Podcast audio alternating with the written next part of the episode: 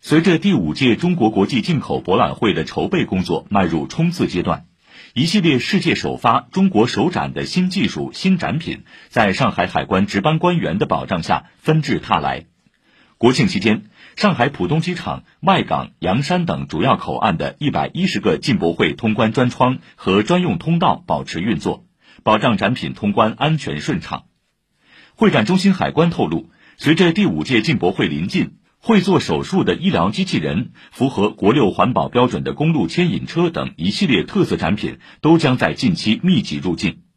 上海海关介绍。第五届进博会的海关监管保障举措的亮点在于，为顺应展品展后不想走的意愿，海关允许参展企业在进博会结束后将展品结转至海关特殊监管区域和保税监管场所，商品性质从展览品转化为保税货物。截至本月七号，已有珠宝艺术品、乒乓球机器人、医疗器械等展品顺利进境，申报货值约五点六五亿元。预计十月中旬将迎来展品通关高峰，经初步摸排，后续将有二百多票展品陆续申报入境参展。